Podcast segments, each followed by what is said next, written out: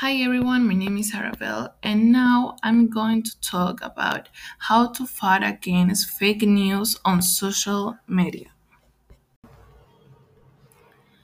What are fake news?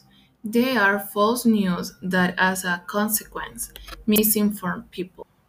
Many of these are shared by social networks such as Instagram, Facebook, YouTube, TikTok, Twitch, Discord, WhatsApp, even by the media communication that we already know as a television programs. Many of these are distributed more quickly than the true ones. Many times, these are created with a bad purpose, such as manipulating people's thoughts, misinforming them, or even committing a crime such as stealing, killing them, among others. But how? Well, not all people know how to verify if a news item is false, which is why they fall for it. We're going to help you on how to know if what you are reading, watching, and or listening to is, is false news.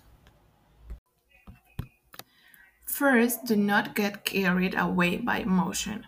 Read the entire text and not just the headline. Do not share anything. Second, check how the author is. Is it a reliable source? What kind of page are you reading? Google. Write the headline in Google. If it is true, probably other pages have the same news.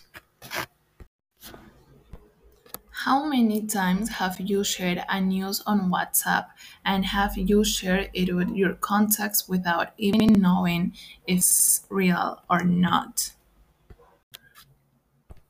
It is necessary to know these steps and carry them out when we find a news item on social networks.